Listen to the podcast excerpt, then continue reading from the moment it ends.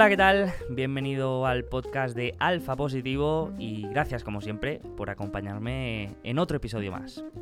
Hoy tenemos una charla con un invitado con el que tenía muchas ganas de hablar. Él es Hugo Ferrer y es Portfolio Manager en GPM con la estrategia All Seasons Momentum. También es profesor en la Universidad de Alicante y el autor de El Inversor Global, un libro muy recomendable para el que quiera conocer más en detalle todo lo relacionado con los indicadores macroeconómicos. Y precisamente de la inversión macroeconómica, de la situación de mercado actual y de su tesis bajista del ciclo económico, hablamos en este episodio que estoy seguro que te va a encantar. Pero antes de empezar a hablar de indicadores y de conceptos económicos, permíteme comentar un breve mensaje de nuestro patrocinador principal, que estoy seguro que ya conoces, la aplicación Quarter. Si la conoces, seguro que ya estás disfrutando de todo lo que puedes encontrar dentro y ya forma parte de tu proceso de inversión y seguro que de manera más intensa en todas estas semanas de presentación de resultados. Y si no la conoces, te recomiendo que le des una oportunidad y la descargues en tu móvil. ¿Y por qué digo esto? Pues porque con la aplicación Quarter tendrás acceso a las presentaciones y llamadas con los accionistas de cualquier empresa en los mayores mercados cotizados. Y lo mejor de todo es que es 100% gratuita. Así que no hay excusas, descárgate la app y empieza a escuchar las últimas conference call de empresas como Airbnb, Uber o Ferrari. Y ahora ya sí, empezamos.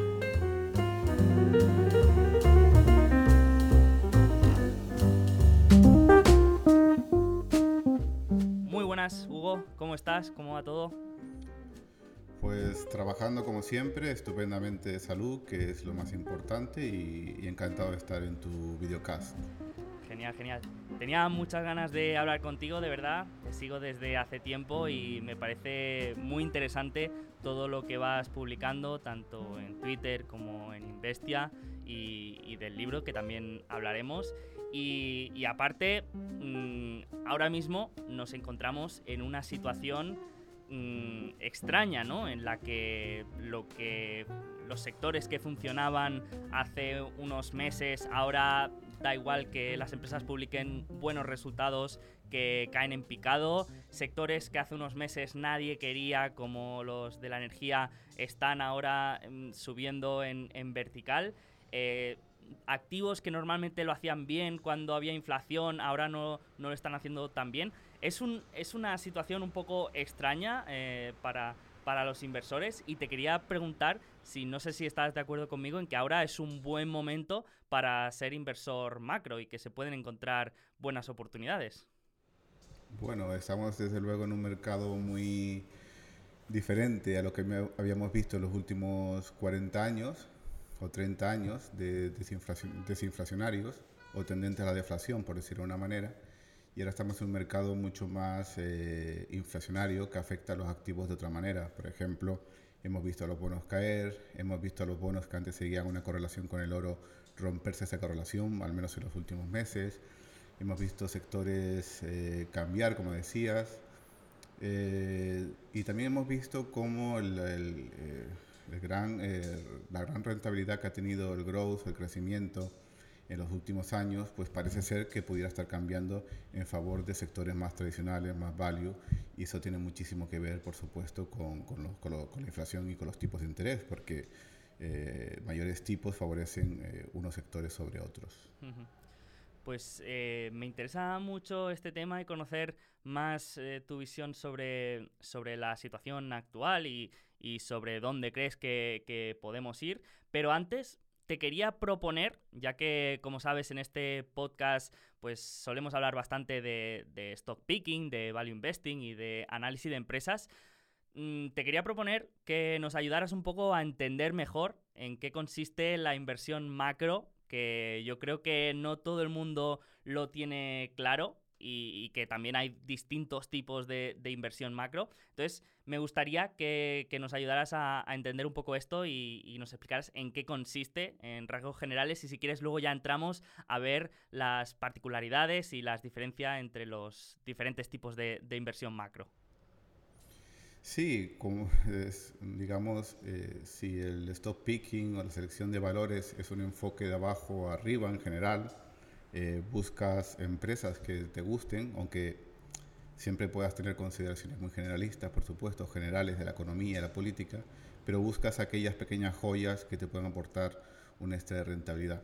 Mientras que la inversión macro es mm, más o menos todo lo contrario, en el sentido de que todo, eh, toda observación empieza arriba y va descendiendo. Mm, por supuesto, un inversor, un stop picker, puede empezar muy arriba, ir bajando hasta la selección micro micro de un valor, ¿me entiendes? No, no se tiene por qué parar la escala. Eh, uno puede ser un excelente stop picker empezando desde una observación muy muy amplia.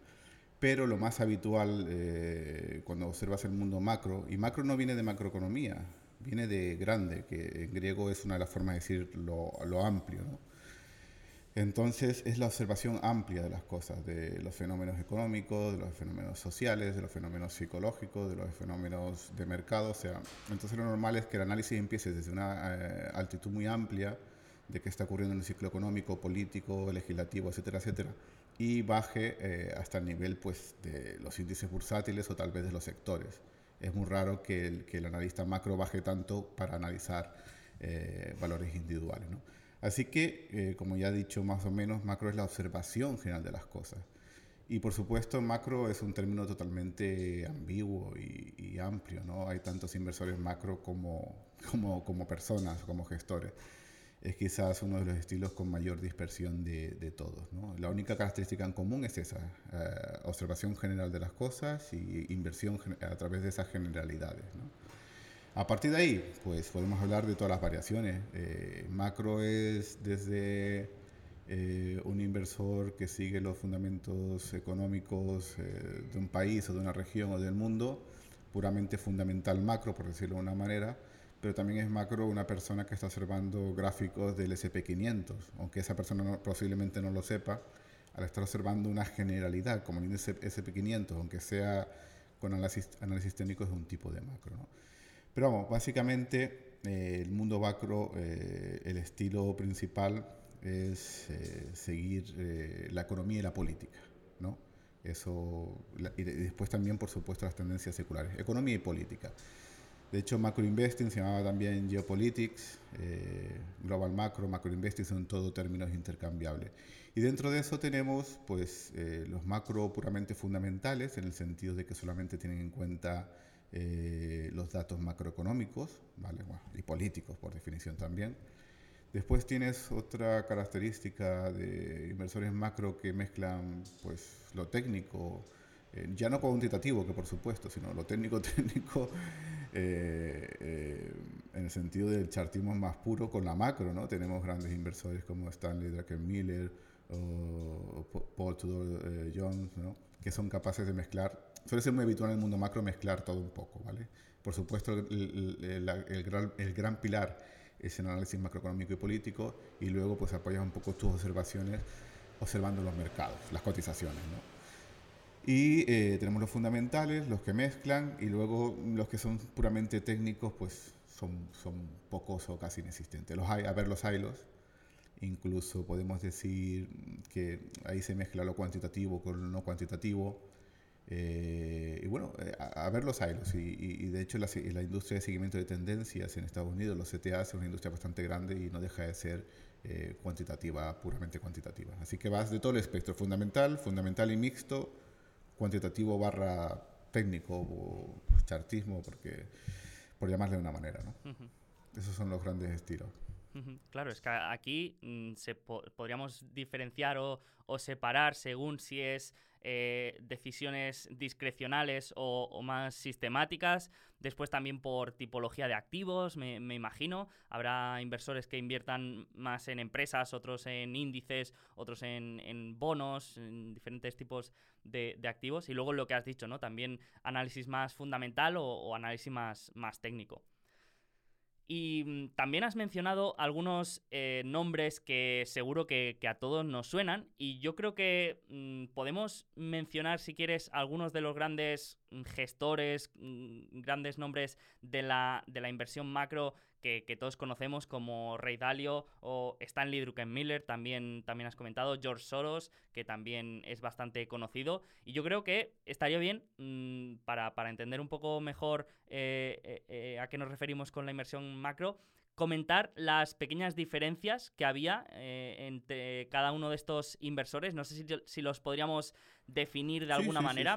Entiendo que Ray Dalio, por ejemplo, era una inversión más sistemática. Mm, por ejemplo? No sí, Ray Dalio es puramente fundamental y sistemático. Y bueno, pues su empresa eh, tiene el mayor, porque ya está, la verdad es que no sé cómo está, si se me ha retirado, pero todavía influye o no está muy claro, ¿no? Eh, él dirige, eh, o sea, su empresa dirige el mayor hedge fund del planeta y es fundamental, fundamental, hablo de macro, ¿no? Macro fundamental, los, los principios económicos y políticos y sistemático, pero vamos a una a, una, a un nivel bastante complejo eh, y, también pues con estrategias como la All Weather que es una estrategia que se sacó en los años 90 intentando capear todos los entornos de mercado ¿no? y que hoy en día hacen eh, eh, ejecutan invirtiendo en todo tipo de activos alrededor de todo el mundo. ¿no? Y bueno, ese es Ray Dalio. curiosamente los gestores macro, vamos, el top 10 son muy famosos, son incluso figuras, eh, no sé, de, ¿cómo se decir?, sociales o, icónicas, ¿no? Como George Soros, eh, Ray Dalio también, Paul Tudor Jones, son muchos inversores, muy pocos inversores conocen exactamente qué es el macro investing o el global macro.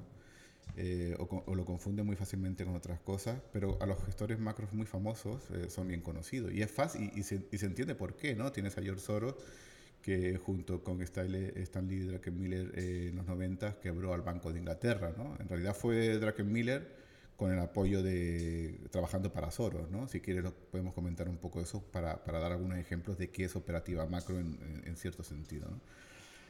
Eh, así que tenemos a Dalio, perdón, tenemos a Dalio que es fundamental sistemático, tenemos a gente como Miller que sigue mucho la liquidez del mercado. Pues, ¿Qué es la liquidez del mercado? Básicamente ver dónde, está, dónde va el dinero, ver cuál es la política monetaria en un momento dado, eh, si está fluyendo el crédito y, básicamente si la Fed está eh, siendo menos restrictiva, pues favorecer activos que le favorezca esto y si es más restrictiva lo contrario. ¿no?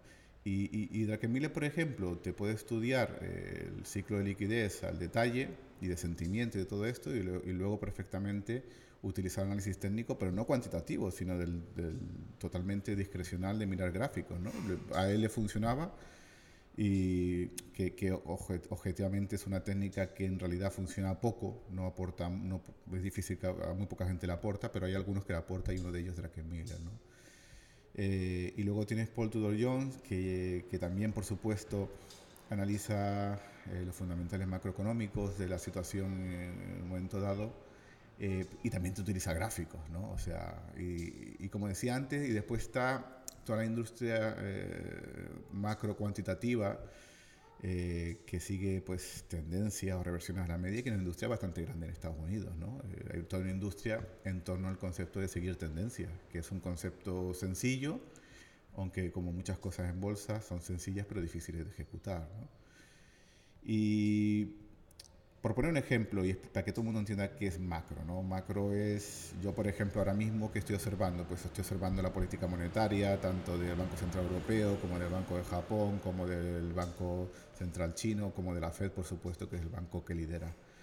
Eh, ¿Y qué más observo? Pues todos los indicadores que tienden a ser adelantados. No tiene sentido eh, un, inversor macro distingue muy bien entre parámetros que son retrasados a la, bolsa, al mercado de acciones, que es uno de los más seguidos, eh, e indicadores adelantados. Por ejemplo, no tendría sentido observar el PIB de un país, porque es, eh, lo van a publicar ahora, si no lo han publicado en abril o, o, en mayo, no lo sé, sobre, fíjate que es que no lo sigo en el calendario de esto, en abril o mayo van a decirnos qué ocurrió en enero, febrero y marzo para un inversor macro carece de, total sentido, ¿no?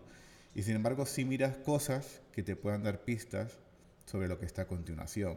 Encuestas de sentimiento de consumidores puede ser una, eh, eh, la oferta monetaria, el crédito son indicadores bastante adelantados, la curva de tipos, o sea, cosas que normalmente no, no es lo que observan los inversores tradicionalmente, sino que, o ratios, ¿no? El ratio de inventarios con, con nuevas órdenes, pues te dan, te dan, pistas por dónde pueden ir las cosas, ¿no? Y, y dándote un ejemplo concreto, eh, tenemos por ejemplo a George Soros, que es famosísimo porque es como la han convertido, es una historia interesante, pero es larga y, y, será para otra ocasión, lo han convertido en el mal de, de como el, el, señor maligno de, de, de, muchas cosas, ¿no? Y a pesar de que es un campeón de la democracia eh, en Europa. Y, y bueno, el, el, caso más famoso macro de la historia, por supuesto, eh, aunque, hay, aunque ha habido muchos casos famosos, pero el caso más célebre, digamos, del último siglo, del último medio siglo, siglo, por supuesto, es cuando se quebró al Banco de Inglaterra, ¿no? Eh, quebrar entre comillas porque a un banco central no, no le quiebra, significa uh, hacerle doblegar la rodilla, ¿no? Lo que ocurrió en aquella ocasión, intentaré eh, que es, explicarlo de forma resumida, es que eh, se, se, produjo la reunificación alemana eh, en el año igual me equivoco, ¿eh? fue en el 89 mismo, ¿no? O sea, bueno, pues por ahí, pero no sé si la reunificación como tal fue un poquito después. Pero se produjo la reunificación alemana y ¿qué ocurrió? Que eh, Alemania eh, occidental, la, la, la, democrática, empezó a importar inflación del este por esa reunificación, ¿no? Por ese eh, desequilibrio económico de incorporar básicamente a un país nuevo. ¿Y qué pasaba con Alemania? Que Alemania tenía una política antiinflacionaria muy, muy, muy, muy fuerte, ¿no? Con, por los recuerdos de todo el sistema político antes de, Hitler, ¿no? que, la que acabó en hiperinflación, hiperinflación de verdad. Y entonces el Bundesbank era muy antiinflación. ¿Y eh, qué ocurría? Pues ocurría que Alemania estaba con otros países europeos dentro del llamado mecanismo europeo de cambio, que es el precursor del euro. ¿no? Básicamente los países europeos eh, los principales, eh, acordaron que sus divisas iban a fluctuar dentro de unas bandas. ¿no? Oye, si vamos a tener una, moneda común en el futuro, vamos a ir eh, aterrizando poco a poco nuestras divisas dentro de unas bandas para que vayan convergiendo. Y todo el mundo estaba feliz porque era el futuro, el futuro euro, etcétera, etcétera, pero ocurría en esto en Alemania, que en un momento dado eh, la inflación se estaba acelerando fuertemente y el Bundesbank tenía mucho interés en frenarla y a la vez el Reino Unido, que era parte del mecanismo europeo de cambio, eh, empezó a sufrir una recesión. Eh, si se acuerdan mucho, una, en Europa y, y, en Estados Unidos hubo una, la recesión del 93, del 92-93, en España la hubo, eh, la hubo en Inglaterra. ¿Y qué pasa? Que tenías al Reino Unido con su libra en un lado y a la Alemania con su marco en otro, en una, fluctuando en unas bandas. Pero el, Bank, el Bundesbank estaba eh, subiendo tipos de interés para frenar la inflación y el Reino Unido, que estaba sufriendo una recesión, se encontraba con la obligación de subir tipos para defender el tipo de cambio de la libra eh, contra el marco. ¿no? Porque si tú no subes el tipo de cambio, la libra empieza a depreciarse y se sale de, de, ese, de ese, rango. ¿no? Bueno, en principio, en principio eh, eh, era la obligación política del Reino Unido defender ese, tipo de cambio y por eso eh, no solamente el Banco de Inglaterra compraba libras, sino que lo defendía y hubo un momento en el que subieron los tipos de interés rápidamente del 10 al 12%, si no me equivoco. Y ellos esperaban que subiendo un 2% los tipos de interés tan fuertemente que los especuladores que estaban a la baja se rindieran y el Banco de Inglaterra y el gobierno inglés pudiera eh, decir, oye, hemos sido responsables contra nuestros socios europeos, eh, hemos defendido la libra y la libra pues eh, sigue dentro del mecanismo europeo de cambio. Pero ¿qué ocurrió? Que los especuladores que estaban apostando a la baja contra la libra, o sea, compraban marcos para vender libras, dijeron, no way, ¿no? como dirían los ingleses, de ninguna manera. Inglaterra está en recesión, los fundamentales macroeconómicos son a la baja, Inglaterra podrá presionar el tiempo, eh, podrá presionar subiendo los tipos de interés fuertemente para intentar asustar a, los, a los, especuladores a la baja, que eran básicamente gente de, Estados Unidos. Y cuando eh, subieron los tipos de interés dos puntos, la reacción de la libra fue plana. ¿no? Cuando suben los tipos de interés de una divisa, la divisa esa se suele disparar fuertemente. Y lo que ocurrió fue que se quedó, que se quedó que se quedó totalmente, totalmente plana. Y eso les dio la pista a los especuladores a la baja de que eh, el Reino Unido, eh, de que no había ninguna manera de que pudieran defender el, rango de fluctuación, de que la libra no podía, no podía apreciarse de ninguna manera porque era elegir entre apreciar la libra o entre someter a la población eh, del Reino Unido a una recesión. Y los especuladores, los especuladores dijeron, ni de broma van los legisladores eh, británicos a meter a su pueblo en una recesión. Y acertaron. Eh, la libra no subió con ese repunte de tipos de interés. Ellos redoblaron su apuesta bajista diciendo, mañana, en una semana, en un mes, más pronto que tarde, el Banco de Inglaterra y el gobierno inglés de John Mayer van a, van a admitir la realidad, que no pueden subir tipos en esta situación de crisis económica, y acertaron. Al día siguiente, eh, Lamont, que era el ministro de Finanzas, eh, dijo que el Reino Unido se retiraba del tipo de cambio europeo. Eh, bajaron los tipos del 12 al 10. En ese momento la libra explota a la baja contra el marco.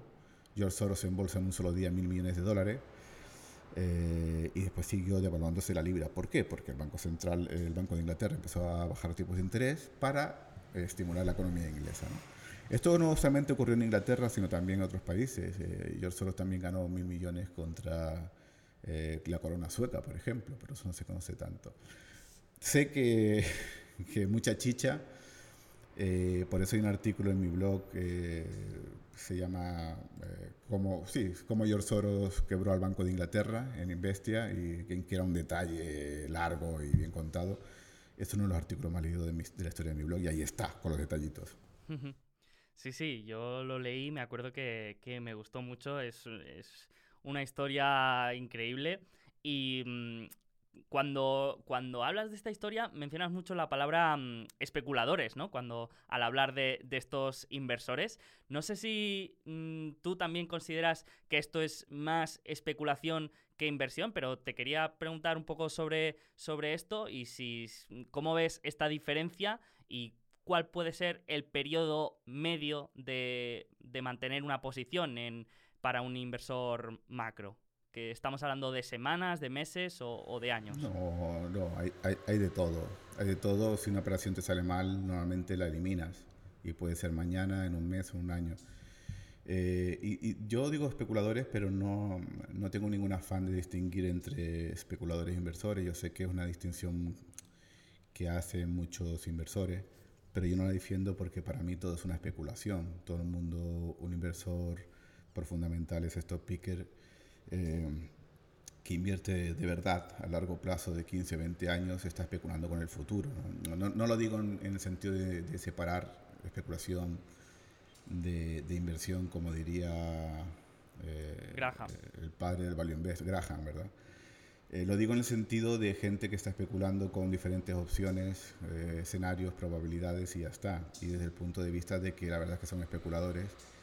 Y, y, y, y en el mejor de los sentidos, ¿no? Porque fíjate, se, se, dice que a George Soros le tendrían que poner una estatua en una plaza en el centro de Londres. Y desde el punto de vista tiene toda la razón, porque ayudó a que Inglaterra, primero hay que reinar la cordura, no subir tipos de interés para estar en una divisa con Alemania, sino favorecer, bajar los tipos de interés para rescatar la economía británica. Y en segundo lugar, recuerda que tiempo después, bueno, mucho tiempo después, pero que no es tanto tiempo, vino una crisis del euro y el Reino Unido pues no tuvo ese problema. Especulador en el sentido más positivo, en el sentido de gente que pone precio a las cosas, mm, como pudo ser contra Gowex, ¿no? Aquella, los de Gotham, y gente que aporta liquidez al mercado, ¿no? O sea, lo digo en el sentido más positivo y sin pretensión de distinguir.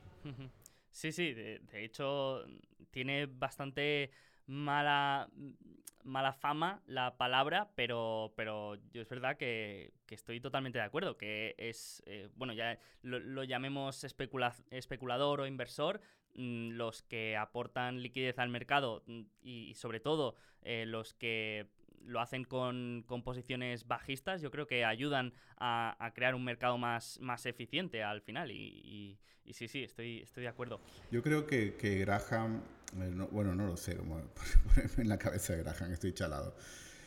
Me refiero que quizás eh, en el lenguaje moderno, o para mí, eh, la palabra es distinguir especulador de jugadores, ¿no?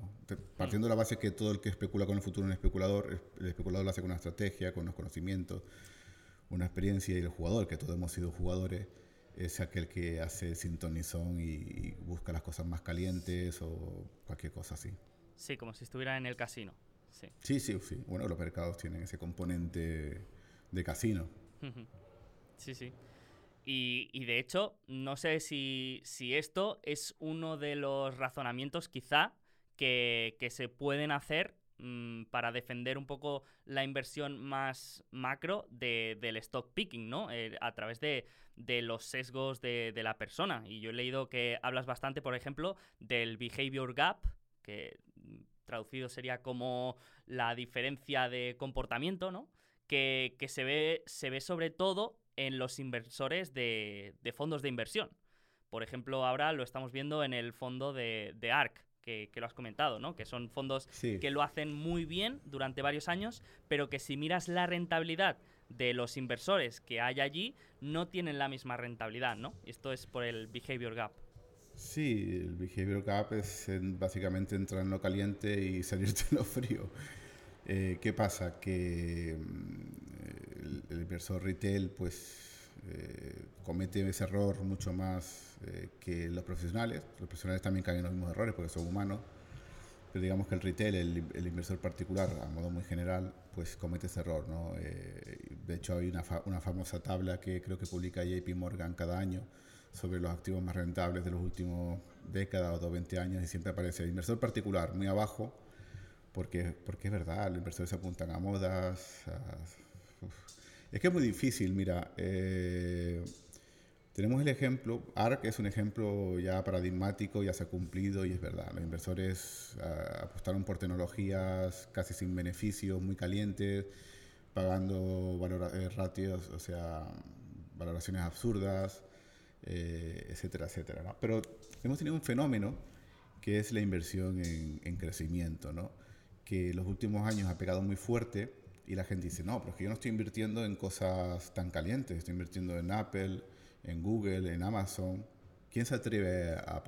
Todos nos gustan esas empresas, son maravillosas, todos las usamos. No estamos hablando de, de, las empresas como más calientes que tiene, que tiene ARC dentro de su holding, ¿no? Eh, son empresas más sólidas. Y a pesar de esto, eh, todo esto ha traído digamos, digamos no, seguro, varios años de muy buen comportamiento atrae a cualquier tipo de inversor. Si es crecimiento, crecimiento. Si es valor, valor. Si es macro por lo que sea, aunque sea muy, muy diferente, va a traer, todo lo que está caliente va a traer siempre a los inversores. ¿no? Y por definición los inversores invierten en la fase más caliente, que claro, que, no son dos meses, que te puede durar tres o cuatro años. Y en tres o cuatro años tú te crees que eso es una, mm, una trayectoria permanente, ¿no? que como lleva tres o cuatro años seguirá así eternamente. Pero lo que ocurre es que si tú pagas valoraciones elevadas, no vamos a decirte burbuja, pero elevadas, incluso por lo que es muy bueno, al final eso acaba costando bastante. ¿no? Ya, un ejemplo lo tenemos, por ejemplo, en las Nifty 50 de, en los años 70, empresas maravillosas. Te voy a decir nombre y tú dirás, wow, son, son Coca-Cola, eh, Pfizer, ¿vale? Eh, McDonald's, son empresas estupendas. Y de hecho, que invirtió en los 70 a muy largo plazo, obtuvo, por supuesto, una rentabilidad estupendísima. Pero eso no quitó de que cuando se desinfló todo, por unas circunstancias parecidas a las actuales, por cierto, pues todas estas acciones cayeran entre un, entre un 50 y un 75%. Los blue chips de la época cayeron eso. Y es que eh, tendencias muy calientes en el corto plazo, los humanos tenemos el sesgo de extrapolar. Somos demasiado dependientes de lo último que ha ocurrido. ¿no?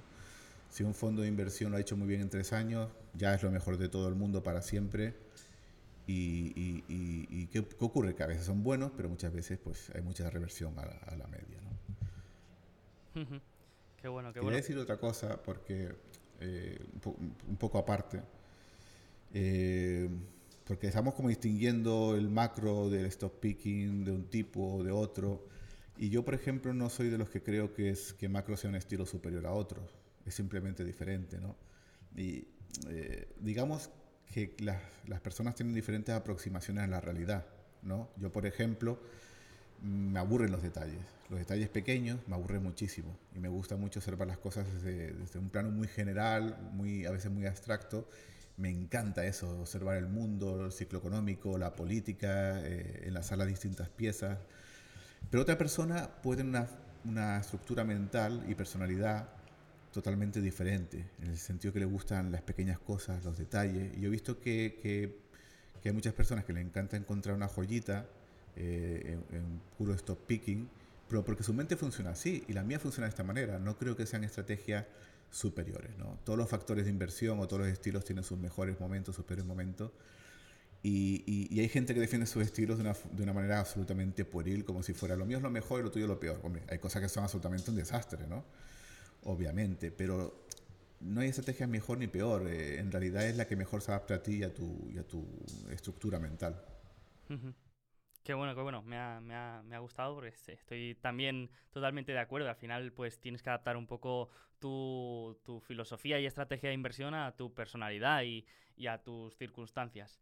Y, mm, y por, por, acabar un poco, mm, para, para, quien quiera saber más y quiera aprender más en detalle todo lo que tiene que ver con la inversión macro y la inversión global, podemos hablar también de, tu libro, El inversor global, que publicaste ya hace unos años. No sé si todavía eh, ahora te gustaría actualizar algo, eh, pero, pero no sé. Sí, no, publiqué un libro. Eh, y a la gente le gustó mucho. O sea, no lo sé, a mí me parece un libro mm, normal, ¿vale?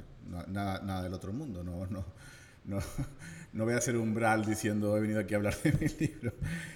Pero a la gente le gustó mucho. ¿Por qué? Porque igual lo que a mí me parece normal, hice muchos defectos y muchas cosas que mejoraría, por supuesto, como autor, pues a la gente le abre bastante el mundo a lo que significa macro, Global Macro Investing a, algunos les explico, cómo funciona el ciclo económico, explico indicadores macroeconómicos para analizar el ciclo económico. Claro, esa parte la pondría mejor hoy en día, tal vez más completa, tal vez con más matices, pero a la gente le gusta mucho, ¿no? Y la parte que cambiaría sin duda es la parte del final, donde propongo eh, propuestas operativas, y es que en aquel entonces era un operador macro discrecional, y, porque me fue mal tuve que, cambiarlo eh, y me convertí en un macro sistemático, ¿no? siguiendo reglas, o sea, mm, tampoco decir sí, todo lo mismo, cuantitativo, algorítmico, sistemático, ¿no? se, se pueden realmente intercambiar. Entonces soy macro sistemático, cambiaría la parte del final porque creo que se está mucho mejor invirtiendo eh, siguiendo reglas predefinidas que discrecional delante de una pantalla con dudas, con tanta subjetividad. ¿no? qué bueno, qué bueno. Pues eh, a mí me ha gustado mucho y, tú no lo has hecho, pero yo lo recomiendo para el que, para el que quiera aprender más, de esto. Y me gusta sobre todo el enfoque, el enfoque estratégico ¿no? que le das. Hablas de, por ejemplo, mm, mencionas que los soldados no ganan las batallas, sino que lo ganan los generales y también eh, pues eh, que la victoria mm, es una especie de, estrategia, ¿no? y que al final es tener los recursos adecuadas, adecuados en el momento indicado y, me ha gustado mucho eh, ese, ese enfoque estratégico y, no, no, lo recomiendo para, para el que quiera aprender más. Eh, a mí me ha, me ha gustado y, y, sí, sí, y sobre todo la parte psicológica también, también interesante. Bueno, eh, a ver, la parte estratégica y eso de los generales sobre el soldado me refiero que yo soy el tipo de persona que, que por ejemplo, yo ahora creo que estamos en un momento muy value en los mercados, ¿no? Eh, creo que el crecimiento lo hemos dejado atrás por un buen tiempo, los, la inflación ha venido para quedarse, no sé si no tan elevada como ahora, pues más elevada que antes. Entonces creo que es un momento muy value, pero yo por mi mentalidad no soy del tipo de persona que estoy invirtiendo en valores value, sino en todo caso en el factor value o, en sectores value, ¿me entiendes? Eso me refiero por la generalidad de las cosas. Creo, de mi mentalidad, que no hay tanto valor en buscar eh, el aguja en el pajar como saber qué pajar está bien en un momento determinado, ¿no? Y bueno, sí, el libro tiene la parte del ciclo fundamental. Yo creo que, sinceramente, honestamente, que es de utilidad para todo el mundo, de igual el estilo que practiques de inversión porque comprender el ciclo fundamental. Eh, es importante entender cuando estás arriba y cuando estás abajo en el ciclo económico ¿no? y, es bursátil. Eso solo puede enriquecer a cualquier inversor. Eh, y también hablo del sentimiento porque la gente confunde muchísimo el sentimiento, lo estamos viendo estos días. Eh, la gente, y mucha gente, es increíble, lo veo en todos lados, a todos los niveles de, profesionalidad Ah, hay gente que dice, hay mucho pesimismo, por tanto hay que comprar. digo, no, no, quieto parados. Esto no funciona así. Eso es una simplificación extrema de un principio de la teoría contraria, por, por como se le llama. ¿no? Eso no funciona así. Eso funciona de otra manera. Si tú estás en una economía expansiva, en una economía que crece, y en un momento dado surge algún tipo de noticia o evento que crea pesimismo, entonces sí, ese pesimismo se puede comprar. Pero si viene, eh, pues la tendencia macroeconómica es bajista por una serie de factores, hombre, probabilísticamente bajista, ¿no? Nadie sabe de antemano las cosas. Entonces es normal que haya pesimistas. Eh, si, si observamos el mercado de 2007 a 2009, el mercado bajista, un montón de semanas de ese mercado bajista, en las encuestas de sentimiento inversor teníamos mayoría de bajistas, ¿no? Y era normal porque las circunstancias eran malas. Es normal que en circunstancias malas haya bajistas. Sí, de hecho me, me, ha apuntado aquí una nota del libro que, que, explicabas que ser contrarian solo funciona cuando el mercado se aleja de, sus fundamentales, no, no cuando, cuando todo sube o cuando todo baja. Claro, el, sentimiento empieza determinando cuáles son los fundamentales. ¿Son los fundamentales positivos o negativos? O sea, y a partir de ahí hablamos, ¿no? Sí, mm, que, que a veces el mercado puede bajar pero con razón, que haya que esté mm, sostenido en, unos, en un razonamiento fundamental y que, que no que ahora no toque ser contrario. Vaya. Perfecto. Y, ¿Y, cuántos muertos no ha habido cogiendo cuchillos que caen y cuchillos que suben? Yo el primero, ¿no? sí, sí, yo, yo detrás, yo, yo en la cola también. Perfecto. Pues hemos hablado un poco de, la estrategia de inversión macro y hemos visto también las diferencias entre los grandes nombres de, esta, tipología de inversión, pero ahora quería preguntarte un poco más sobre, la tuya en concreto. Has dicho que has tenido un poco una evolución más de, discrecional a más sistemática y te quería preguntar cómo inviertes ahora y cómo funciona la estrategia All Seasons Momentum? Bueno, sí, tuve que cambiar porque yo venía, cuando era todavía fuera del mundo profesional, hacía las cosas de una manera determinada y, salió todo mal. ¿no? Digamos que, mm, por supuesto, el mercado no acompañó durante demasiado tiempo. No fue un mercado fácil porque fue, empecé, empecé en, en marzo del 2015 y hasta el 2018 pues hubo eh, muchas oscilaciones a la baja, no, no hubo tendencia determinada. Y al final de todo ese periodo acabé, pues, que me di cuenta, digo, no, no puedes seguir haciendo esto discrecional porque es un rompenervios, eh, aunque tuvieras buenos axiomas más o menos decentes, al final las personas somos personas y, mantener en el tiempo los errores empieza a confundirte, a, a tomar malas decisiones y eso me convenció de que todo esto tenía que hacerse de otra manera, ¿no? Y era eh, invertir de forma sistemática, ¿no? Que no significa tampoco que vayas a ganar sí o sí, eh, todo tiene su momento, eh, favorable y desfavorable. Pero al menos es todo mucho más metódico, es más científico, a seguir reglas puedes revisarlas, puedes saber, vives más en paz, puedes tener mejores rentabilidades y sobre todo, sobre todo, eh, se trata de, evitar el máximo número posible de sesgos. No puedes evitarlos todos, ¿no? Porque toda estrategia tiene muchos sesgos, pero puedes evitar sesgos como lo más caliente, lo más frío, ¿no? Eh, como tu, si tu regla te dice comprar, compras. Eh, y ya te has evitado por lo menos el riesgo del FOMO, de comprar porque se te está escapando o comprar algo que está muy caliente, ¿no? Entonces, digamos, en mi opinión, todos los buenos inversores, de alguna manera u otro, o son muy metódicos o siguen reglas, ¿no? Hay un inversor bueno que se levante por la mañana, se chupe el dedo, mire el aire y, diga, voy a invertir así. Eh, entonces mi evolución fue de admitir mis errores, de entender dónde estaban mis errores, aunque seguramente todavía los sigo analizando, eh, y entonces te das cuenta, es un poco un cliché, ¿no? Pero una vez que tu entendimiento de las cosas es más o menos decente, tu mayor enemigo ya no es la ignorancia, sino la ignorancia, sino tú mismo, ¿no? Eh, puedes saber un montón de cosas, hacer análisis estupendos y después eh, que te vaya mal porque tú mismo estés ahí. Yo, por ejemplo, uno de mis defectos personales es la impaciencia, ¿no? soy impulsivo e impaciencia y eso no son buenas características para, características para un inversor. Entonces, ¿qué pasa? Que para vencer esas deficiencias tengo que hacer eh, seguir un sistema, unas reglas.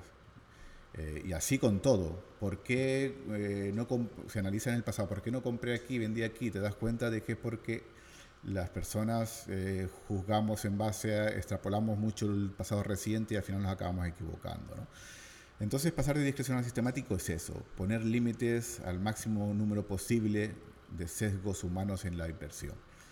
Y al final, mm, All Season intenta seguir el ciclo económico, adaptarse al ciclo económico en diferentes fases, diversificando entre diferentes activos, por ejemplo, renta variable, renta fija, eh, metales preciosos, y eh, la nota principal es siguiendo tendencias, ¿no? Es decir, tú imagínate, por simplificar mucho las cosas, ¿no? Imagínate la cartera permanente, que hoy en día mucha gente la conoce, que es un 25% efectivo, un 25% bonos, 25% eh, acciones, 25% oro.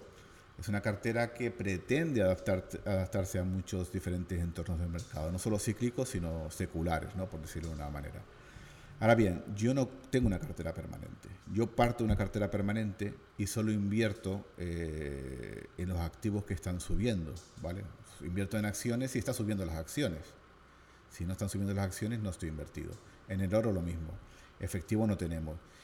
Y la excepción en nuestro caso es la renta fija soberana de medio plazo, me explico. En nuestra estrategia podemos invertir en muchos tipos de renta fija, eh, soberana de muy largo plazo, eh, bonos eh, corporativos de grado de inversión, hipotecarios.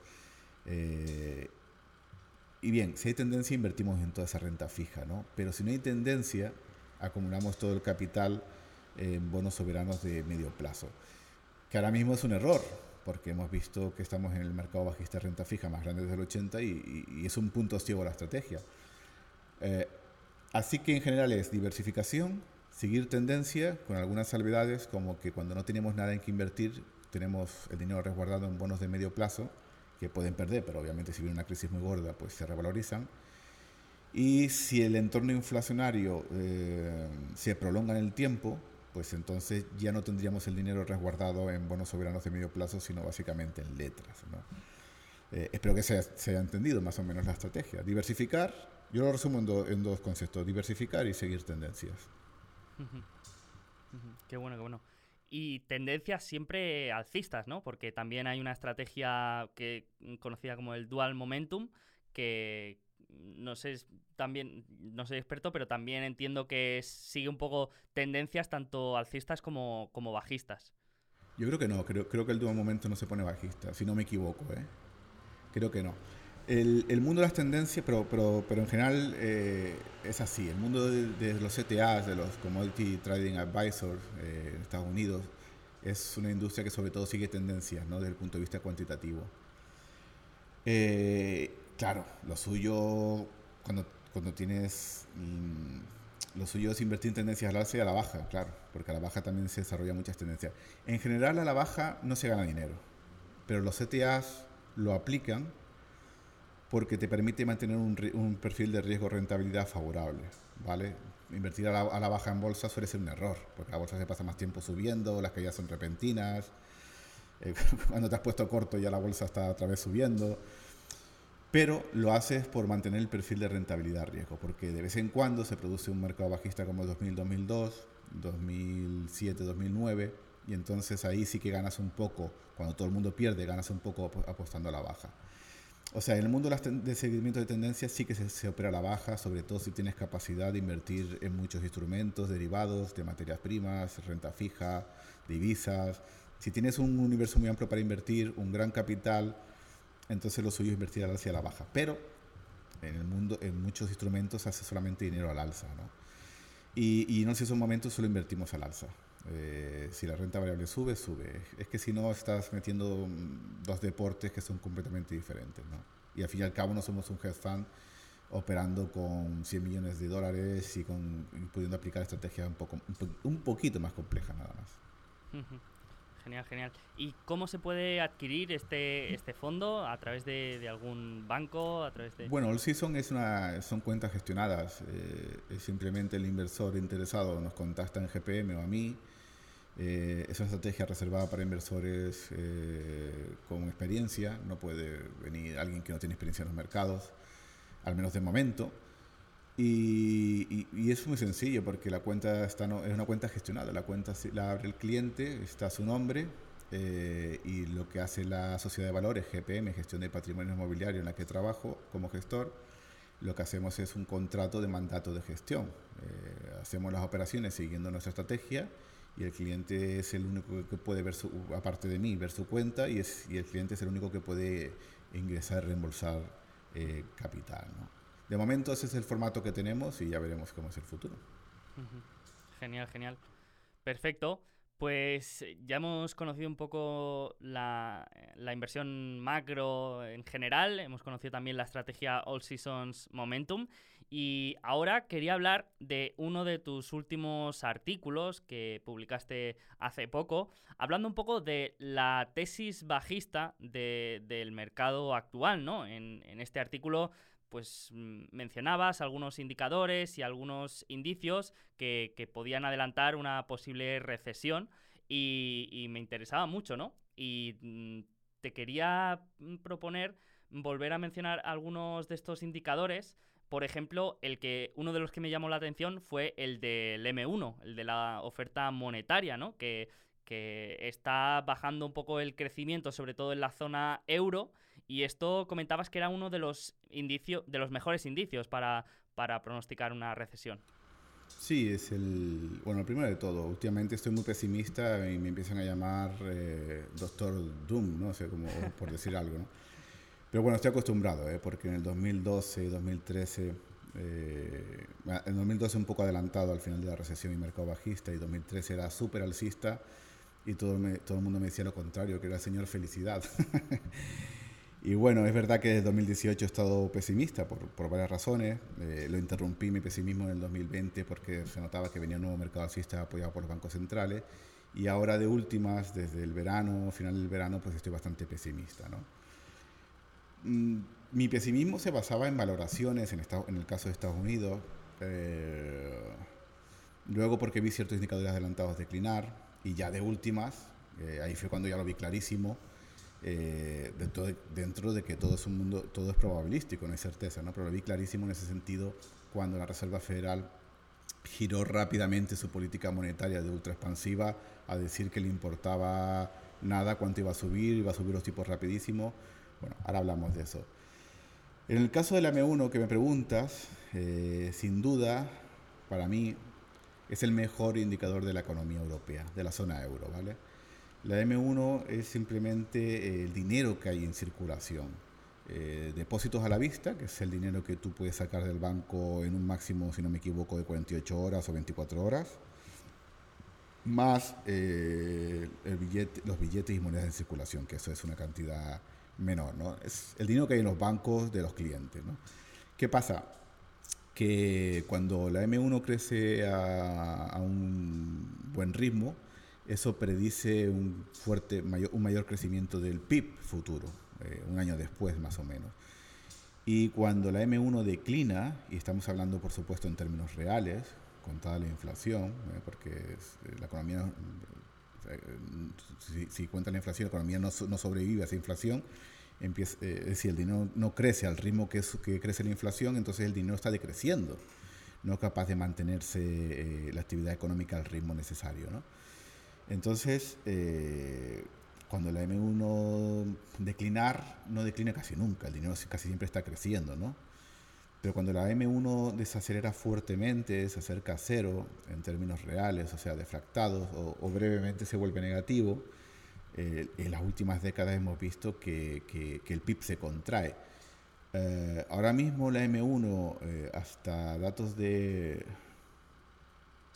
de enero, estamos en abril, no, hasta datos de febrero, perdón, en términos reales está muy cerca de volverse negativa. La última vez que eso ocurrió fue en el 2011 y antes de eso en el 2006, por ahí, más o menos, no sé, ya se entiende la fecha, ¿no? Antes de una recesión y antes de la siguiente, por supuesto en la pandemia no, porque es una, una recesión totalmente diferente.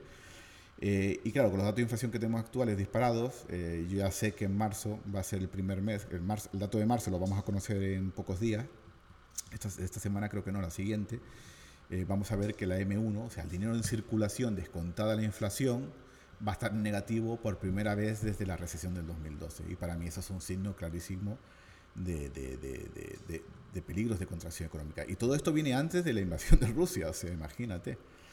Eh, ese, es un, ese es un buen indicador en Europa. Eh, y en Estados Unidos, pues eh, lo, que, lo que hemos visto no es tanto que la economía vaya mal, la economía estaba creciendo bien, se creaban muchos puestos de trabajo, el momentum económico era bastante fuerte, la recuperación seguía en marcha, pero ¿qué pasa? Que las cosas se estaban recalentando demasiado. Y cuando se recalientan demasiado y la inflación ya empezó a dispararse a final de año, del año pasado, la Fed dijo, cuidado, nosotros tenemos dos mandatos, dos mandatos por ley. El pleno empleo, y ahora mismo la tasa de paro creo, creo que es el 3,9 en Estados Unidos, que se considera pleno empleo, y el otro mandato es la estabilidad de precios. Entonces, cuando la Reserva Federal tiene el mandato de empleo conseguido, su obligación legal es poner límite a los precios. Y no solamente la obligación legal, sino es que además tú empiezas a ver las encuestas de Biden y empiezan, están declinando a, la misma velocidad que sobre la inflación. Hay una correlación absoluta, ¿no? Entonces ya la administración Biden empieza a, presionar a los miembros de la Fed, oye, contrólame esto porque no vamos como partido vamos a, perder las próximas elecciones, ¿no? Lo típico, ¿no? Pero mucha independencia que sea un banco central, eso es siempre un concepto limitado. Y entonces la Fed dice, vale, tenemos inflación, nuestro mandato es la inflación. El presidente de la administración Biden nos está diciendo que controlemos la inflación y entonces pasa a finales de año de decir no vamos a subir tipo hasta el 2023 a finales de año, a decir estamos muy preocupados por la inflación, que estaba creciendo fuertemente eh, y ampliamente.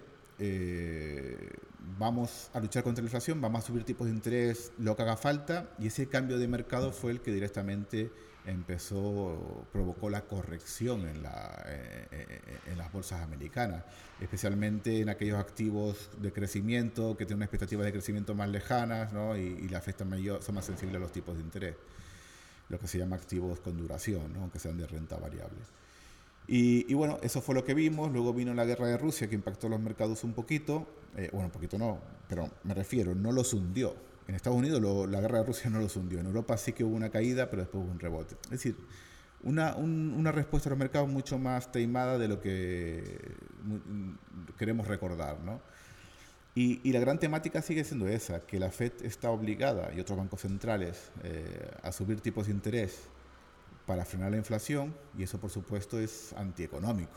Sube los tipos de interés, las hipotecas pasan de, de hace solamente 12 meses, de su punto más barato histórico, al punto más elevado en la década. Del 2,80% en Estados Unidos la hipoteca fija 30 años al 5, tanto que está hoy en día. ¿Qué pasa? Que el ciclo económico empieza a enfriarse. La gente pide menos hipotecas, la gente compra menos casas, al comprarse menos casas compra menos electrodomésticos, todo un ciclo, ¿no? Y eso es lo que está ocurriendo, que tienes una Reserva Federal subiendo tipos para frenar la inflación, además aparecen los medios de comunicación en primera portada, y a la vez hay una desaceleración económica. ¿no? Si fuera que, que la economía fuera mejor y los tipos subían, no hay ningún problema. Pero la Fed está subiendo tipos y la economía está siendo así. Y hay un momento en el que es posible que algo se rompa, que haya un crash de mercado o un, o un susto económico. ¿no? No, no, no, no, todo, no todo tiene por qué ser las bolsas, sino un susto económico, como de repente se pierde empleo. Y de hecho es lo que está buscando la Fed. La Fed no puede decir, oye, hola, eh, buenas tardes, queremos que la economía se enfríe y eh, si, se genera recesión, lo siento, no puede decir eso. La, Fed está diciendo hoy en día que está buscando un soft landing, un aterrizaje suave, pero todo el mundo sabe, ellos mismos saben que es poco probable. Entonces, digamos que desde el punto de vista macro, una, una de las pronosticar el futuro es difícil, es excepcionalmente difícil, ¿no? Como mucho, como mucho uno va cogiendo la sensación de lo que está ocurriendo en el momento actual. ¿no? Pero este es uno de los ciclos, en mi opinión, más, más predecibles por las intenciones tan predecibles y tan, manifiestamente, eh, tan manifiestas de la, de la, Reserva Federal. ¿no? Sí, sí, me, me, gusta mucho el concepto este de, de aterrizaje suave, porque parece como que tengan todo bajo control y, luego en la realidad pues eh, hay infinidad de variables que, que influyen, ¿no? Y luego, otra curiosidad ahora de, este mercado en el que se habla tanto de, la inflación es el comportamiento del oro, que también has, lo has comentado, has escrito un artículo al respecto y has ah, comentado tu visión sobre por qué no sube el oro a pesar de que se hable tanto de, inflación, ¿no? Uf, el oro es un tema muy interesante. El tema, el asunto es que la, la mayoría de la gente piensa que el oro sube por la inflación. ¿no? Es lo que todo el mundo lo tiene grabado, incluso gente con mucho conocimiento del mercado lo tiene grabado. El oro es reserva de valor, de inflación, algo muy cierto por eh, a largo plazo. ¿no? Siempre se dice el mismo, el mismo dicho de que una onza de oro en la época romana te compraba un buen traje de patricio y hoy en día con una onza de oro pues te compras un buen traje de Armani. ¿no? Tampoco digo el más caro, pero, pero te compras un traje de Armani. por supuesto que el oro a través de los siglos y los milenios conserva el valor. Pero eso no, es un, no, es un, dato de interés para los inversores que tenemos vidas mucho más cortas. ¿no? El oro, eh, la gente tiene ese, ese, titular. El oro sube, sube cuando hay inflación. Y no es verdad. El oro sube por los tipos reales. ¿vale? Eso también lo sabe bastante gente. Lo que sabe muy poca gente es que los tipos de interés reales, es decir, eh, las tasas de los tipos de interés de la economía menos la tasa de inflación o esperada en X años, eh, el oro, cuando los tipos de interés reales se vuelven negativos, cuando hay represión financiera, es decir, los tipos reales de la economía no son suficientes para cubrir la inflación, el oro sube. ¿vale? El oro es el arma contra la represión financiera. ¿Qué pasa? Que los tipos de interés reales no, se, no, no están dominados siempre por el mismo fenómeno. Por ejemplo, en los años 70, que todo el mundo recuerda o ha estudiado la época inflacionaria de dobles dígitos de inflación, hasta el 15, 20% en los países desarrollados. En España se pagaban hipotecas de ese estilo. En aquella época, si tú, claro, coges los tipos, los tipos de interés de la economía y le restas la inflación, obviamente la relación de los tipos reales está dominada por la inflación. Entonces el oro sube cuando sube la inflación, porque es la inflación la que provoca tipos de interés reales negativos. Pero en los últimos 20, 30 años no hemos estado en una fase de inflación, sino de, no deflación tampoco, sino de desinflación, ¿no? tendencia a, a, que los precios suben cada vez a menor, a menor ritmo, ¿no? Entonces, los tipos de interés reales en ese entorno no han estado dominados por la inflación, sino por las fuerzas deflacionarias. De tal manera que si la inflación es más o menos estable en el 1 o 2%, lo que domina los tipos, lo que domina en los tipos reales es la variación de los tipos de interés. Es decir, inflación más o menos estable al 1, si la economía está creciendo y de repente empieza a declinar fuertemente, los tipos de interés se reducen para reflejar esa falta de crecimiento y los tipos de interés reales están dominados por el fenómeno de la deflación, por el crecimiento en concreto. Es decir, el crecimiento afecta a los tipos de interés y en los tipos de interés los que varían más con respecto a la inflación. En resumidas cuentas, en los 70, una época muy inflacionaria, tipos reales eh, estaban influidos por la inflación. Y en los últimos 30 años los tipos reales han estado dominados por los tipos de interés como tal, no por la inflación. Y eso ha hecho que durante los últimos 30 años el oro no haya variado eh, según la inflación, eh, principalmente, sino según si había crecimiento o no. A más crecimiento, el oro iba peor. A menos crecimiento, el oro iba más arriba. Todo esto está muy bien y es un momento muy interesante para el oro eh, e, y, esa es la razón por la que el oro y los bonos han mantenido una correlación tan estrecha en las últimas décadas. Si el oro, si los tipos reales que eh, son los que determinan la, tendencia del oro eh, están dominados por fuerzas deflacionarias, una deflación también favorece a los bonos nominales. Por eso la correlación entre bonos y oro ha sido tan elevada. Y ahora estamos en un momento curiosísimo, pero curiosísimo porque desde enero, fíjate tú que, publiqué el artículo y, el hilo en Twitter eh, explicando esto, que había que entender los tipos reales bajo qué fuerzas estaban dominados, y coge de repente el oro y empieza a romper la, correlación con los bonos. Y parece ser, al menos por los últimos cuatro meses, no se puede pronosticar el futuro, porque igual la inflación empieza a bajar y todo vuelve a ser como los últimos 30 años, pero durante los últimos cuatro meses el oro ha roto la correlación que mantenía con los bonos, señalando un potencial, una potencial vuelta al escenario de los años 70, donde los tipos reales, los tipos de interés reales, están influidos por la inflación. Es una correlación que se ha roto, que ha afectado a muchísimos mercados. Por ejemplo, estamos viendo eh, las utilities subir, ¿eh? Eh, cuando deberían estar bajando con unos mayores tipos de interés. Y sin embargo suben. ¿Por qué? Porque ahora responden a la inflación. Es decir, esta, se ve que hay un nivel de inflación que tal vez es el 5%, por decir algo más o menos arbitrario, en el que cambia cómo responden muchos activos cambia la forma en la que se negocian muchos activos. Los bonos empiezan a caer cuando la inflación supera el 5%, el oro empieza a subir con la inflación a partir de cuando se supera el 5%, y si la inflación vuelve a bajar, pues los activos responderán de otra manera. Y, un caso claro ahora mismo es que el crecimiento con alta inflación lo hace mucho peor que el factor value de, los mercados. Sí, sí.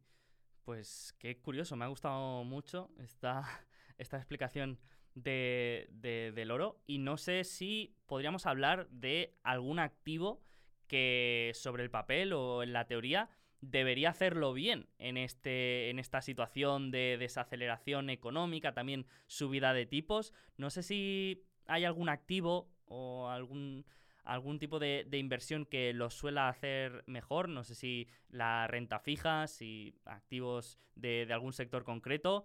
No sé si, si esto también puede estar relacionado con lo que comentas de las utilities y el sector energético.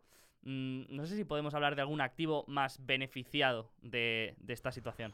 Bueno, la verdad es que como no soy un inversor tanto de buscar relatividades, pues no tengo el foco tan puesto en eso. ¿no? Eh, te diría, pues el efectivo es una buena opción hasta que hasta que pase la tormenta, ¿no? Que, no, pasa nada. Oye, que, la gente me pregunta, oye, pero si no invierto en acciones, ¿qué hago? Oye, pues nadie te obliga a invertir, puedes estar en efectivo un tiempo, ¿no? Otra gente está obligada a, estar siempre invertido, entonces obviamente eh, los, sectores defensivos estén más o menos determinados por la inflación y los tipos de interés, los, los factores defensivos. Yo creo que, que, que en cierto sentido Estamos en algo parecido a lo visto en el mercado bajista del 2000-2002. Si tú miras los índices del 2000 al 2002, eh, la caída es brutal, del 50%. Pero ese mercado, en ese mercado bajista hubo mucha dispersión. Eh, el, sector tecnológico cayó mucho, eh, muchísimo, porque venía una burbuja, y tienes otros sectores que no, hay, más que compararlos con, con, los programas y, las rentabilidades que obtuvieron que claro que perdieron el mercado bajista, pero se mantuvieron casi con muy pocas pérdidas o las pérdidas las enseguida las recuperaron. Eh, y creo que ese es un mercado para eso, que, que, va a haber dispersión entre sectores, obviamente lo más favorecidos por el factor value y, y, también por una inflación más elevada como, como está ocurriendo con la energía. Dicho esto, pues es difícil opinar, ¿no? Eh, me refiero, yo me quedo, antes explicaba que lo macro se puede ir hasta el stop picking, y yo soy una persona macro que me quedo bastante macro, ¿no? Índices, eh, sectores como mucho, no, no voy mucho más allá. Eh, la energía es complicada. ¿Por qué? Porque sí, todo el mundo sabe que la energía está muy castigada durante un ciclo secular bajista y posiblemente esté remontando el vuelo en los siguientes años, pero también es verdad que si estamos entrando en una recesión, eh, la energía va a caer. Si tú miras todos los ciclos más o menos, primero hace techo la bolsa, eh, en general, eh, los, índices generales, y un tiempo después lo hace la energía. Eh, caso paradigmático, el 2008, las bolsas hacen techo en octubre del 2007, pero la, energía seguía subiendo a principios del 2008. el Banco Central Europeo se le ocurrió subir tipos de interés en el 2008 y luego la energía se hundió, porque no había crecimiento, se hundió. ¿Qué, ¿Qué quiero decir esto? Que es posible que la energía esté en una buena tendencia secular, pero también es posible que cíclicamente, si estamos entrando de verdad en una recesión, como yo creo que está ocurriendo, eh, pues posiblemente la energía también esté haciendo techo más pronto que tarde y también caiga. O sea, por eso digo que no es tan fácil opinar sobre sectores, ¿no?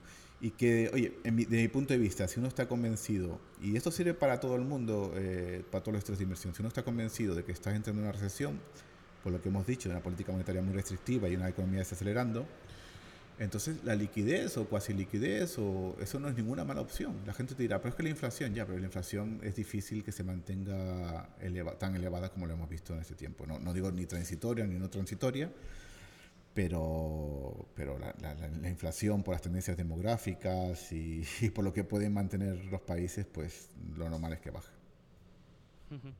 Qué bueno, qué bueno. Pues eh, me ha parecido muy interesante todo esto y me lo guardo para volver a escucharlo con calma y junto con, con todos tus artículos porque la verdad es que es muy interesante y, te abre mucho los ojos.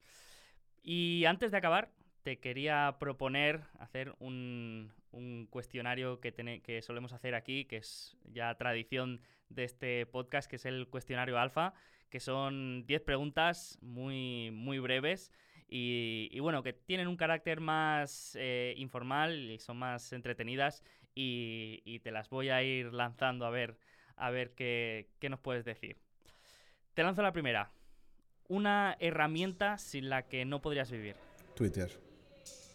Twitter. me gusta, me gusta. Buena herramienta. Un blog que hayas leído más durante toda tu carrera.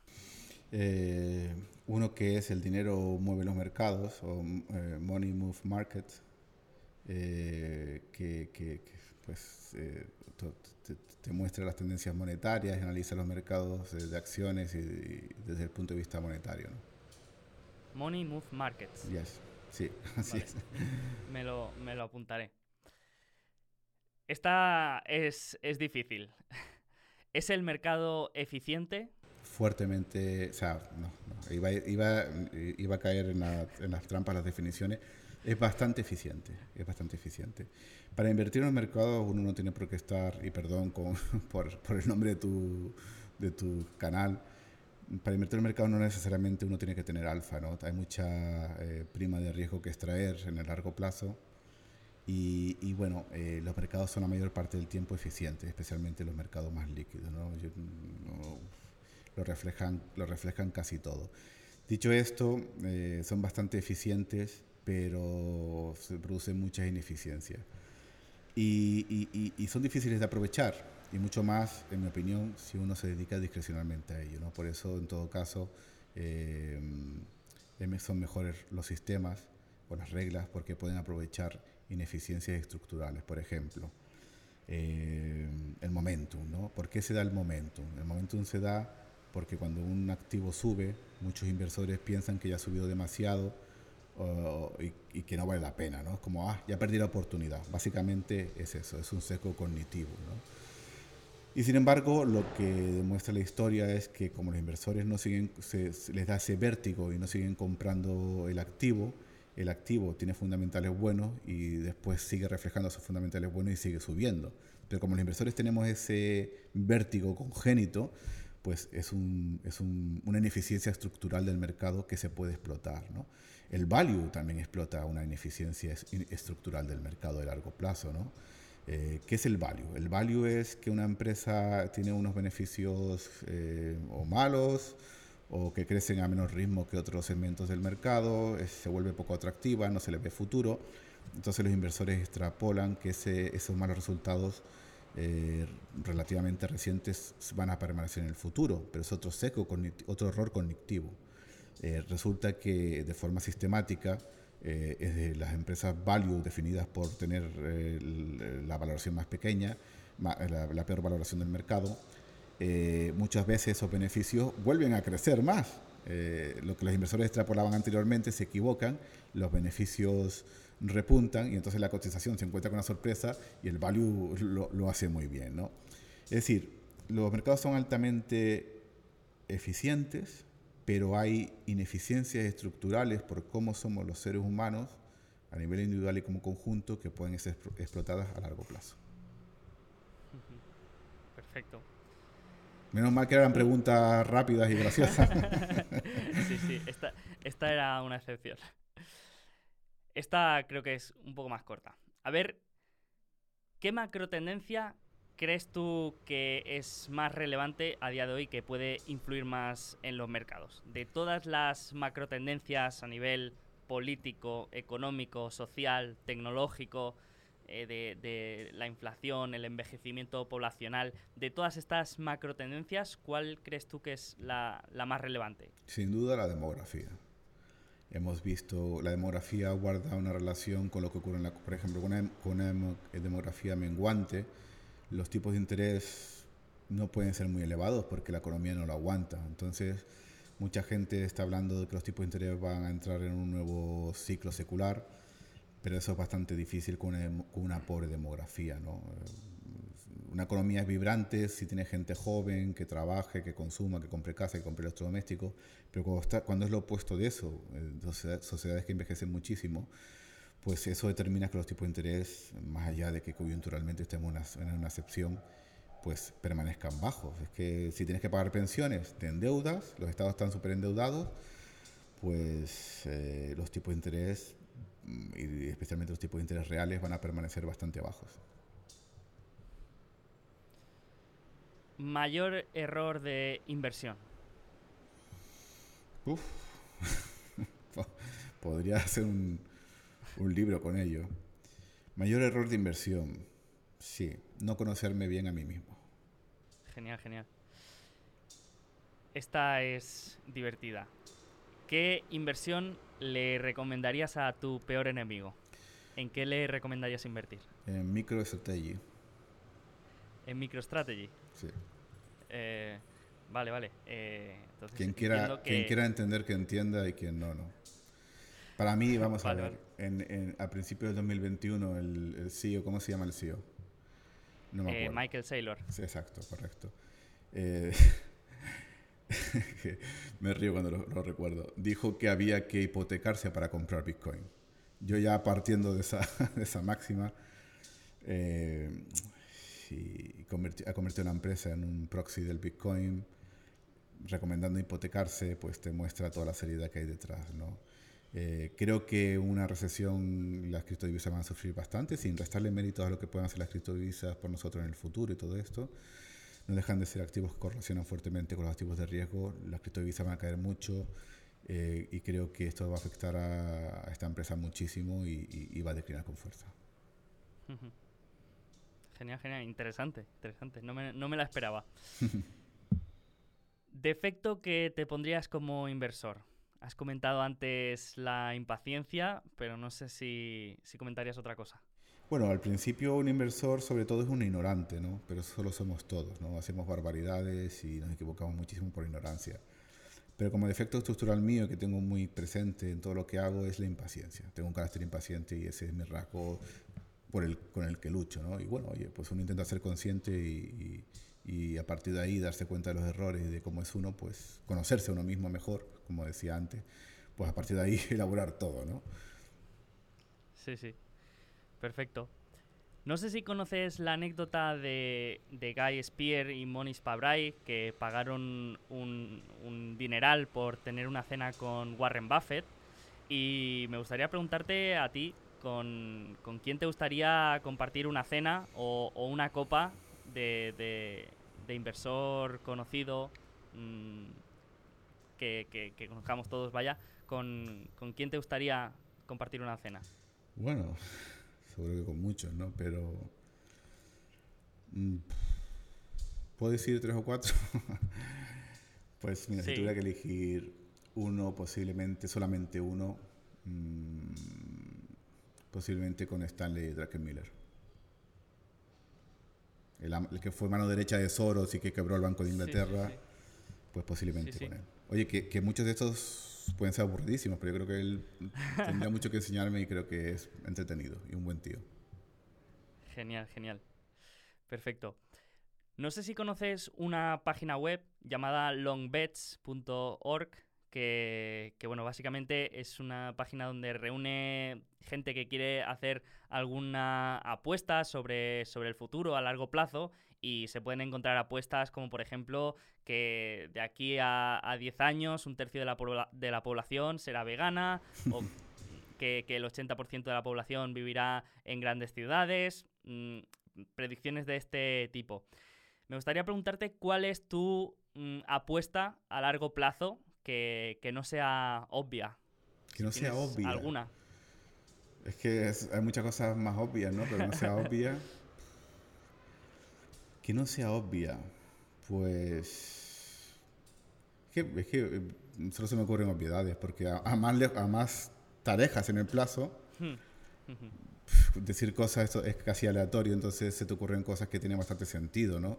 Como que creo que las personas vivirán 200 años eh, en 50. Eh, sí. Espera, espera. ¿e- ¿Esta te parecía obvia? Sí. Ah, bueno, pues, pues vale, pues la de- mejor. no, no es Yo, obvia. yo la, la aceptamos porque yo no la, Sí, no la encuentro sí, nada, sí. nada obvia. Estamos en una revolución médica que no es. o- no, no van diciendo, hola, hemos encontrado la cura contra el cáncer, porque primero no hay, hay un cáncer, sino mil tipos, ¿no?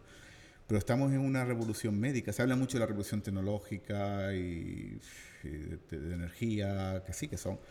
Pero la revolución médica posiblemente es la revolución más grande en la que estemos inmersos, ¿no? Y eso incluye la longevidad. Desde el momento en el que podamos, que podamos construir, hacer piezas del cuerpo, ¿no? Es como aquel barco que le vas cambiando todas las piezas y pasan 100 años y dices, mira, todas las piezas han sido cambiadas, pero el barco es el mismo. ¿Es el mismo barco, sí o no? Pues algo así, ¿no? Creo que va- vamos a ser muy longevos la humanidad, eso va a cambiar todo. Eh, por supuesto, nuestras vidas no notaremos parcialmente, pero mm, mi hija, que tiene eh, casi dos años, posiblemente esté en un mundo muy longevo, muy longevo, eh, de gente que iba con normalidad 200, 300 años, porque la medicina habrá evolucionado muchísimo. Eh, se pueden cambiar muchas partes del cuerpo, se pueden entender mejor los, lo- los mecanismos del envejecimiento. Y esa es una de las grandes tendencias, y, y- y ya te digo yo que no soy nada friki de este mundo, no sé nada, pero lo he leído de varios expertos y digo, es que tiene lógica. Si la tecnología avanza, el ser humano de repente tiene muchos años de vida. Y eso lo cambiaría todo, pero todo, todo, todo.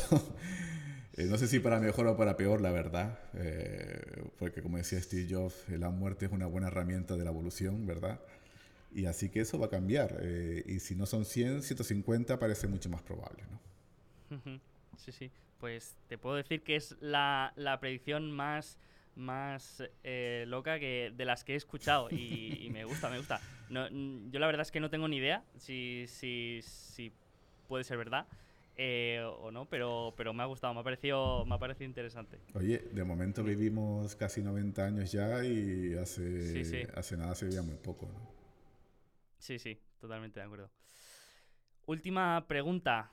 Uno de los peores momentos como profesional y aprendizajes.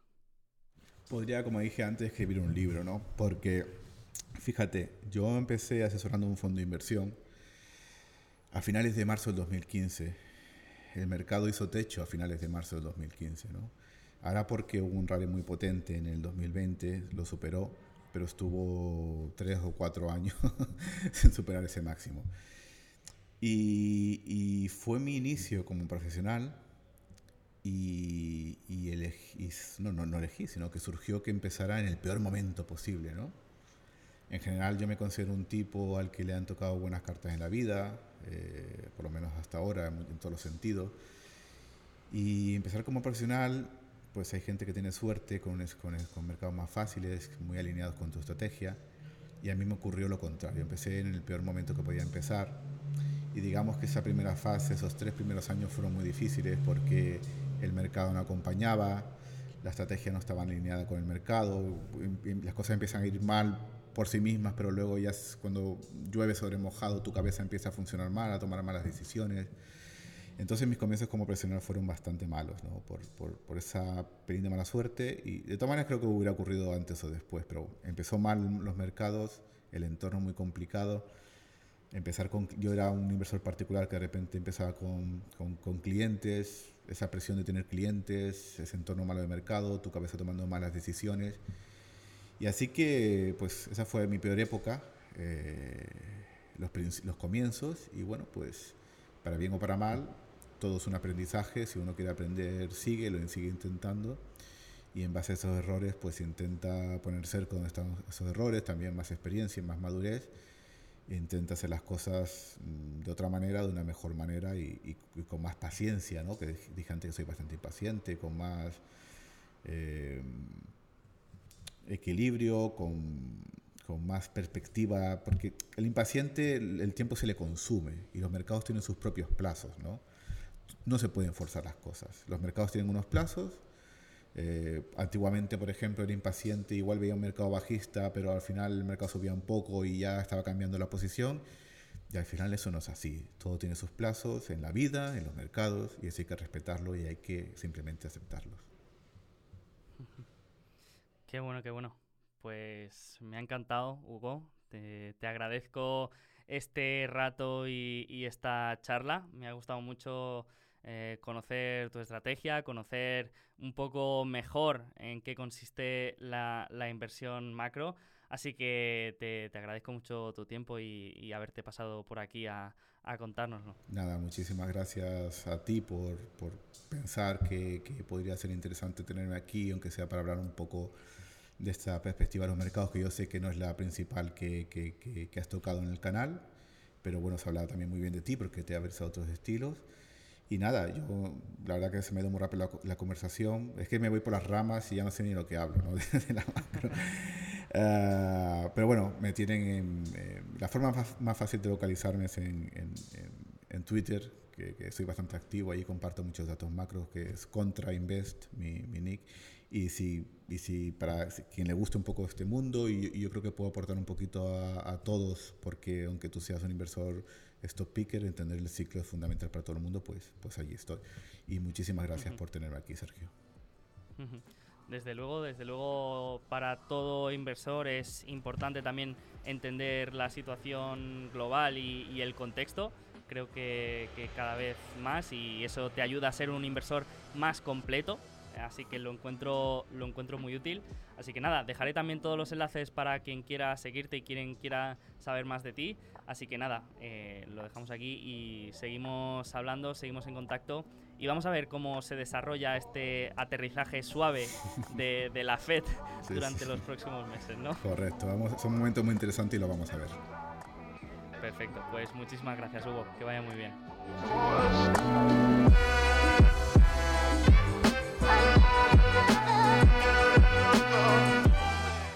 Bueno, pues espero que te haya gustado este episodio y nuestra charla con el invitado.